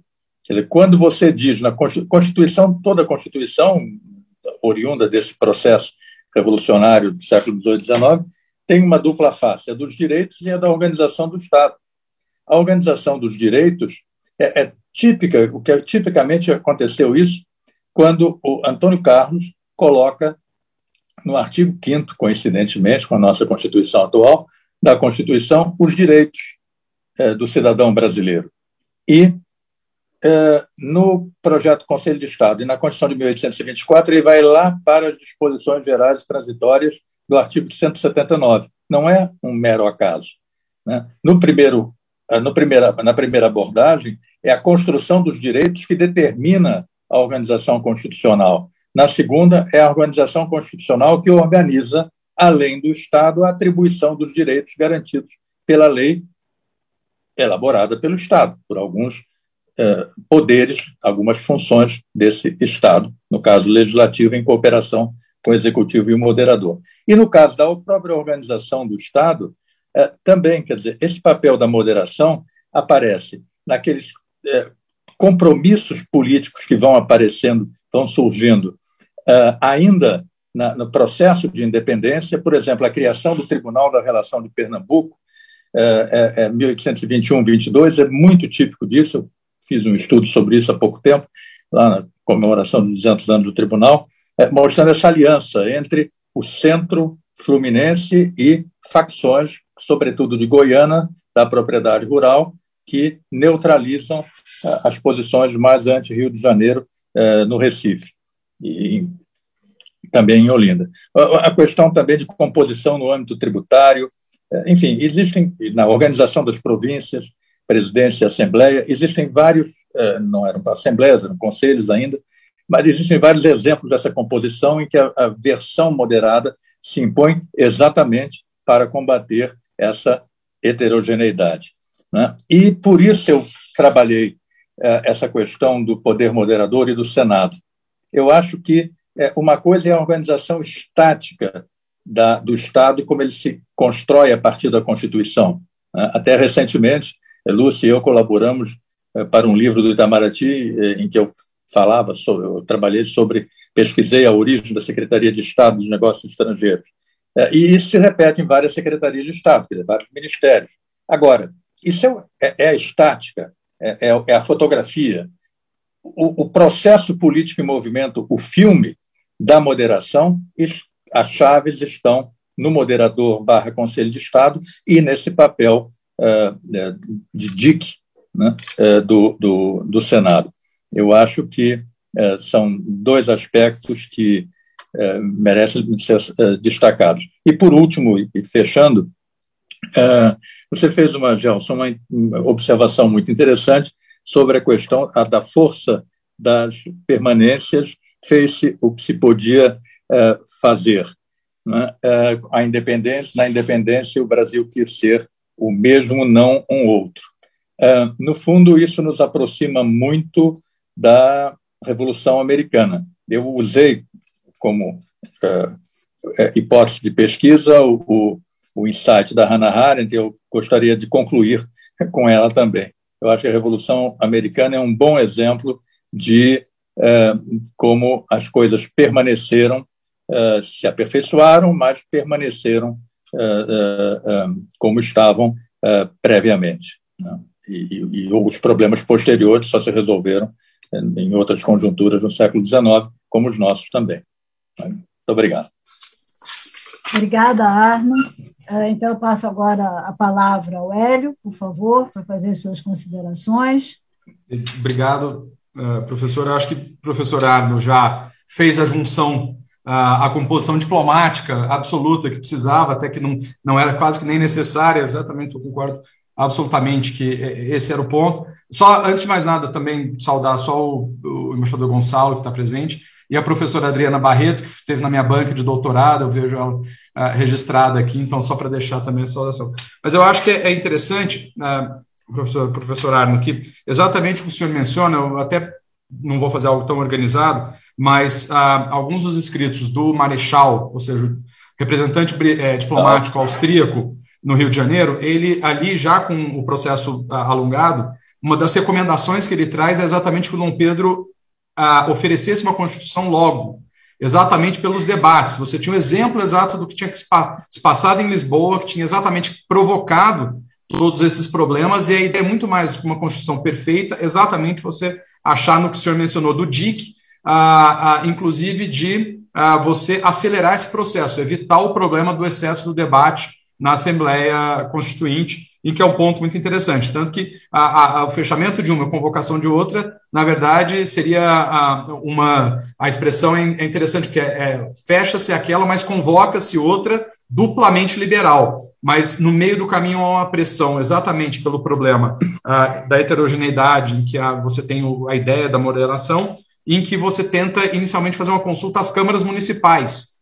Uh, e depois de consultadas algumas, você tem a promulgação da Constituição, ou seja, tem um elemento exatamente que o senhor menciona, que é essa trajetória uh, entre o problema do, da heterogeneidade e o DIC, que ele é necessário de ser, ser colocado e que é um DIC, vamos dizer assim, imperfeito exatamente, que os problemas continuam. E, e exatamente, embaixador Gelson, uh, o ponto que eu diria não é que a tese é que os militares são responsáveis pela unidade. Na verdade, o ponto central é que o instrumento militar ele é necessário de ser usado também pelo projeto do Rio de Janeiro para conseguir projetar o império no, no, contexto inteiro do reino. E talvez o que o senhor ah, mencionou da permanência, de fato, a gente não tem como projetar um Brasil anterior, ou mesmo até ah, de ausência de outro projeto. Mas o reino estava ali. Então, o reino está constituído. Talvez não o Brasil desde 1500, mas que poderia estar na ideia ali do Bonifácio, Dom Pedro, é o reino do Brasil, que é uma unidade jurídica composta e organizada e que favorece o Rio de Janeiro, ao contrário do que Lisboa, naquele momento, pensa em termos da sua regeneração. Ah, esse talvez seja o elemento principal. Mas a disputa em quem vai mandar, como o senhor mencionou, eu, eu permita-me só discordar, mas eu acho que nesse momento você tem sim uma disputa em quem vai mandar. Porque o Dom Pedro, sem ele, provavelmente a disputa era absoluta e você tivesse vários outros projetos. Mas ele não é uma, vamos dizer, ele não é uma unanimidade. Você tem desconfiança sobre eles dentro dos grupos do próprio Rio de Janeiro, e você vê que são grupos heterogêneos, entre o, entre o Bonifácio e o Ledo, é muito difícil achar ali grandes, uh, grandes convergências, a não ser manter o Dom Pedro e lutar contra Lisboa. Tanto que depois isso se desfaz, absolutamente. Uh, você tem uh, outras diferenças dentro da. Vamos pegar as províncias coligadas. A, a viagem a Minas Gerais é exatamente porque uma parte de Minas Gerais estava buscando uma ruptura com Dom Pedro. Ah, você tem, ou na Cisplatina não nem dizer, em Pernambuco, que é interessante, como o professor mencionou, você tem essa aliança do centro com ah, os produtores rurais que ficam de fora da primeira organização da, da, do governo provincial, ainda no, no, coisa. É daí que vem Goiânia, a, revol, a revolta de Goiânia, que vai colocar particularmente também outros núcleos urbanos. E é Gervásio Pires, que está principalmente quem está liderando, e que a expressão do Bonifácio sobre ele é que ele joga um pau de dois bicos. Ou seja, ele ora vai ao Rio de Janeiro, ora ele está com, com Lisboa, e tem momentos em que ele está com nenhum dos dois, inclusive falando em não seguir nenhum dos dois elementos, até porque você tem uma preservação do próprio interesse. Então, o Dom Pedro, ele sim tem essa imagem depois de uma uh, de ser o único projeto, mas isso nessa concepção que a gente vê da heterogeneidade é uma construção também. O, o outro norte, seria 50% do Brasil não muito populoso, mas que era Maranhão, Pará, quase que em nenhum momento adere a Dom Pedro. Não há concordância nenhuma. Eu acho que isso o professor Marcelo Chet vai explorar bastante. Uh, Chet ou Keck, não, sei qual é o melhor pronunciar. Uh, ele, ele, ele vai uh, explorar bastante isso no caso do, do, do Pará, do Maranhão.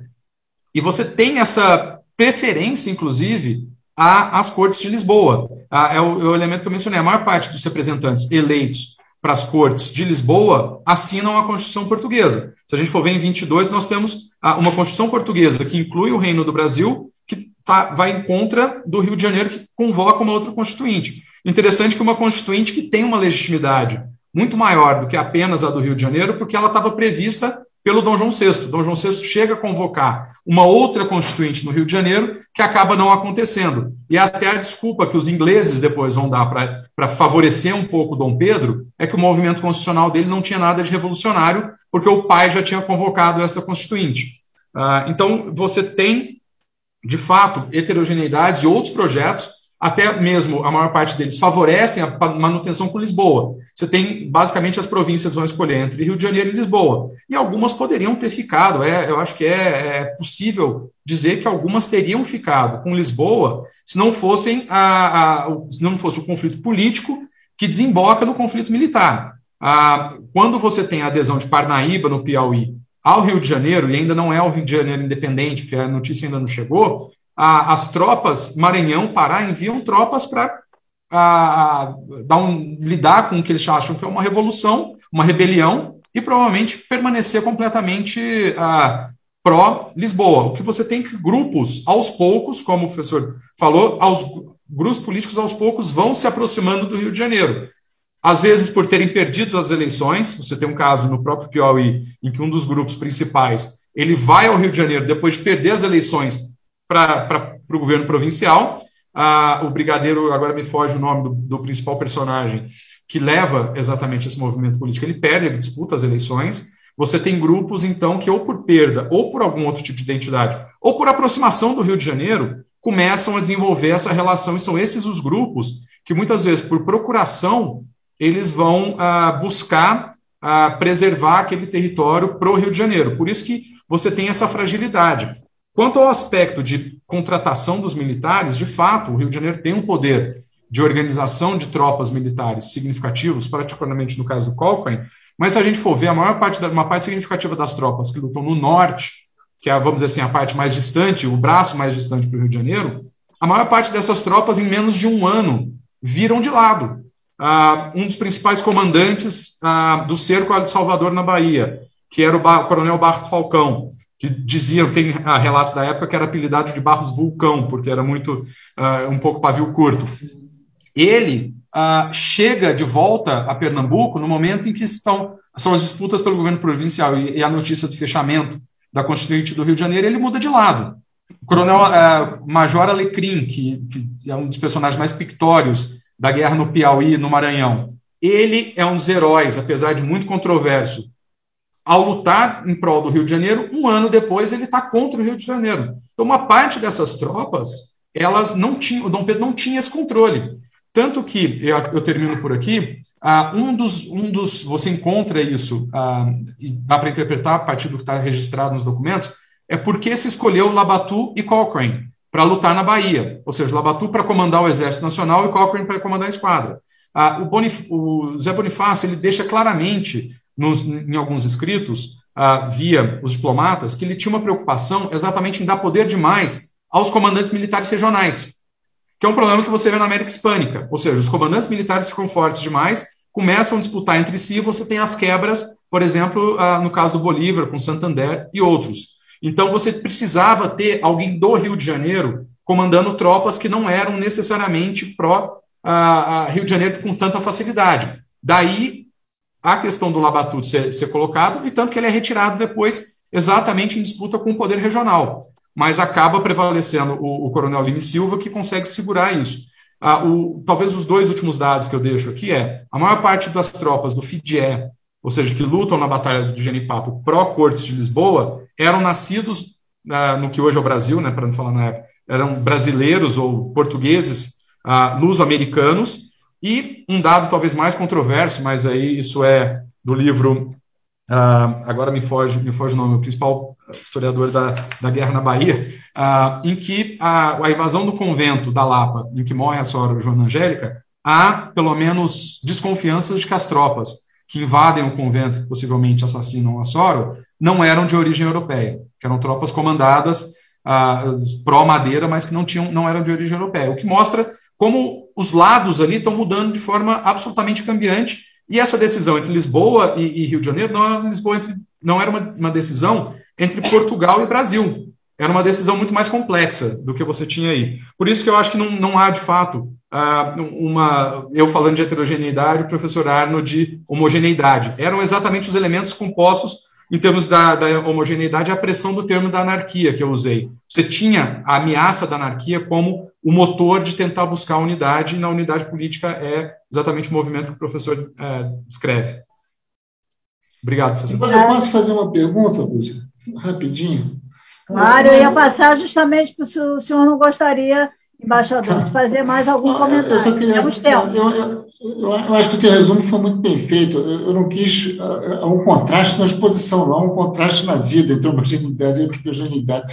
Mas eu só queria te fazer uma pergunta. O que, que acontece com essas forças militares depois que acaba a intervenção? O exército se organiza melhor? Eu fiquei curioso de, de, de saber, porque militares no Brasil eles entram uh, em guerra, depois acontece uma opção de coisas, mas nesse caso não. É. Ah, de, de, uma certa forma, você tem um núcleo de Força Armada. Bom, o professor Arno também conhece muito isso, pesquisou toda a estrutura da força, das Forças Armadas. Ah, você tem um núcleo, de fato, ah, que é um núcleo que, que se projeta na Bahia, que se projeta na Cisplatina, que é um núcleo que depois vai ser usado em vários problemas. Vai ser, vai para a Confederação do Equador, vai para o Pará, também para o Maranhão, o Cochrane chega lá, um núcleo que consegue se projetar via esquadra, então, esse núcleo ele, ele é mais unido. O problema é que esse núcleo não consegue atuar de forma muito, muito, muito aberta num território tão significativo. Então, uma parte da, dessas guerras, de, ou da guerra de independência, eu prefiro usar no, no singular, ela é feita por procuração, particularmente no norte. Na Bahia, você tem uma guerra que começa civil, sem o Rio de Janeiro, passa a ser uma guerra nacional e que é feita em parte com base nas tropas locais, mas que aos poucos é nacionalizada exatamente pela presença do Labatu, mas que tem uma tensão, tanto que é isso. Uma parte significativa dessas tropas se dispersam, mas o, o Rio de Janeiro acaba tendo uma capacidade de organização que é a capacidade de organização herdada exatamente do Império, porque quando a família real chega, monta uma academia militar, uma academia de guardas marinas, que vem ah, exatamente. Então, o Rio de Janeiro, que é diferente talvez da América Hispânica, é que o Rio de Janeiro tem um embrião de capital, de, de, de império pronto no momento da independência. Você tem as estruturas ali, você tem tribunais, você tem academias militares, você tem elementos que podem ser usados, apesar dessa heterogeneidade de outros projetos, mas que podem ser usados para projetar ah, aquilo que acaba se tornando ah, um projeto de liderança do Dom Pedro.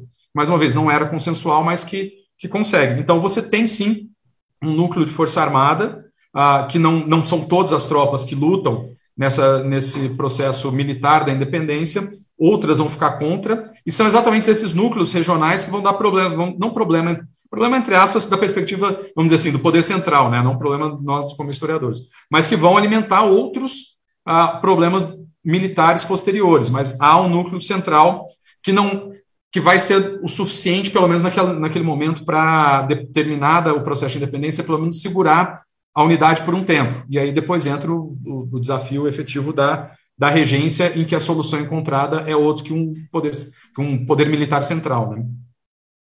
Ok, obrigado. Arno, desejaria colocar mais alguma, algum complemento? Está sem som.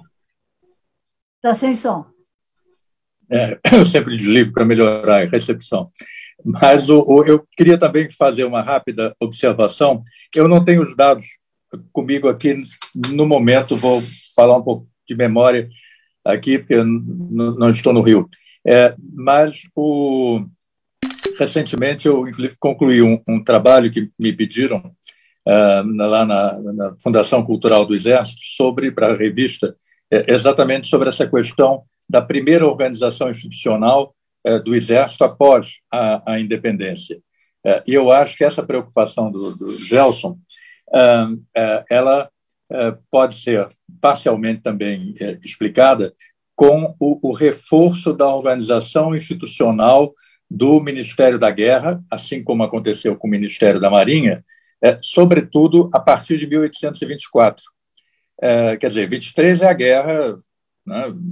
Aí, sim, 22, 23 é, é a guerra, termina lá a última adesão no Pará, em agosto de 23. Tal. Agora, a, a organização é, institucional é, do Exército, efetivamente, nem em termos de um país soberano, é, começa. É, a legislação inicial é de novembro ou dezembro, novembro, eu acho, de 1824, é, em que você reestrutura os corpos de exército, é, você incorpora é, muita gente, não apenas das guerras, das guerras, vamos falar no plural, de independência, mas também da, das tropas, enfim, que, que aderiram a, esse processo, né, da, da, mas que não tinham um caráter necessariamente militar organizado, e os mercenários. Agora, é, de qualquer modo, na, na década de, de 20, quer dizer, a partir daí, de 24 em diante, é, essa, essa estruturação, não sei se a gente chamaria re ou estruturação mesmo, né, ela é, fica muito patente pelos investimentos que o Rio de Janeiro, quer dizer, essa, essa altura já o Brasil, fazem né, faz na estrutura militar, tanto da Marinha quanto do Exército. Os orçamentos da Marinha e do Exército estão furos à frente dos demais, das demais secretarias de Estado, e uma parte, sim, é para sustentar a, a, a guerra com Buenos Aires, a partir de 1825, tudo bem, mas também para a organização uh, interna da, uh, da tropa. Agora, da, da, da vida militar. Né? Agora, realmente é tudo ainda muito uh, empírico. Né? Eu trabalhei com o, aquele, aquela coletânea legislativa que o brigadeiro Cunha Mato, um dos fundadores do. Ele deve ter trabalhado também, um dos fundadores do Instituto Histórico, é, trabalhou, é, reuniu, né, e, e você vê ali o grau de limitação dessa organização ainda no período regencial. Né? Mas, sem dúvida, é um, é um começo de estruturação, assim como tudo estava sendo uh, em matéria de Estado constituído naquele momento, a partir de 24, a partir da Constituição. Era só isso. Professora? Pois não, é que eu estava ligando aqui o som, pode falar. Sim. Apenas complementando, só agora só dados curiosos, de curiosidade. Ah, eu estava revendo aqui, tem um estudo interessante do professor Brian Vale ah, sobre exatamente a Marinha, embaixador, uh, em que você tem uma duplicação da Marinha que não, não para com, a, com, o processo da guerra. Uh, e é um dado até significativo, segundo o professor Brian Valley, que nesse momento uh, de 25, quando vai começar a guerra da Cisplatina, a Força Naval Brasileira é a maior das Américas. Ela é a mais importante força naval das Américas. O grande questão que vai ser testado, e diferente aí da Guerra da Cisplatina, é que ela não era só ah, feita para lutar no Rio, ou seja, na embocadura do, do Prata. Era uma, uma armada de alto mar em que, que vai sofrer dificuldades na Guerra da Cisplatina, mas em termos de tinha uma capacidade significativa. Só queria deixar uma provocação, talvez geral aqui, que o professor Arno mencionou os mercenários. Mas e é interessante como a gente trata alguns deles, que são figuras controversas, porque ah, lideraram ações exatamente de manutenção ah, da unidade contra algumas províncias. Mas se a gente for olhar próprio Labatudo ou Grenfell e alguns deles, eles não é que vêm, lutam por dinheiro e vão embora. Eles vêm, ficam, se naturalizam, contribuem para de formas repetidas até para a construção desse país e a gente tra continua tratando eles como estrangeiros mercenários.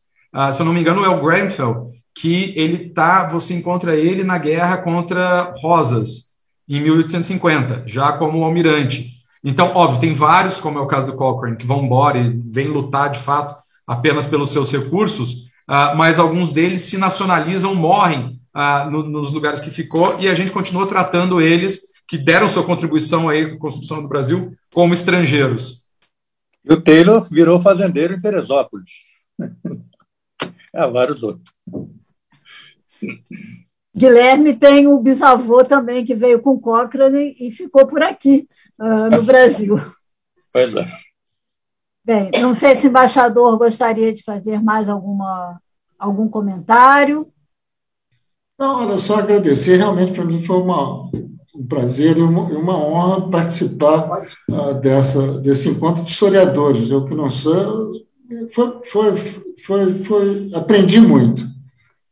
Muitíssimo obrigado, foi, foi um prazer. Bem, eu não recebi, acho que não há nenhuma questão, né? então é, eu gostaria de encerrar. Uh, concordo com o embaixador, foi uma sessão muito prazerosa e com muitas contribuições, especialmente nessas, nessa questão, quer dizer, de um lado, né, do Arno, uh, de levantar esses projetos, né, que muitas vezes uh, nós simplificamos muito, e, no entanto, como ele colocou, são, ele, ele, ele é, consultou diversos, mais de cinco, sete, oito projetos, né, Uh, o Hélio, uh, justamente nessa questão dessa diversidade, desses todos esses problemas, dessas guerras, né, que já uh, que a historiografia já está abandonando, mas ainda assim, algumas vezes me lembra, eu leio alguma coisa que ainda me lembra o que os próprios jornais da época diziam, que nós éramos completamente diferentes da América Hispânica, que nossa, nossa independência não houve uma gota de sangue, ela não foi uh, sanguinária. Né? E nós sabemos que a realidade foi bastante distinta, o que mostra né, uh, os Brasiges diferentes, como o Arno colocou, né, o, o, Capistrano dizia, né, nós não temos. Ninguém ia dizer eu sou brasileiro, nem brasiliense. Né? Eu sou paulista, eu sou mineiro, né, eu sou pernambucano, mas não existia essa ideia né, de Brasil uh, como nós temos hoje. Eu acho que até hoje nós temos algumas uh, diferenças aí regionais bastante acentuadas. Então, agradeço muito a participação uh, do Arno, do Hélio, do embaixador Gelson.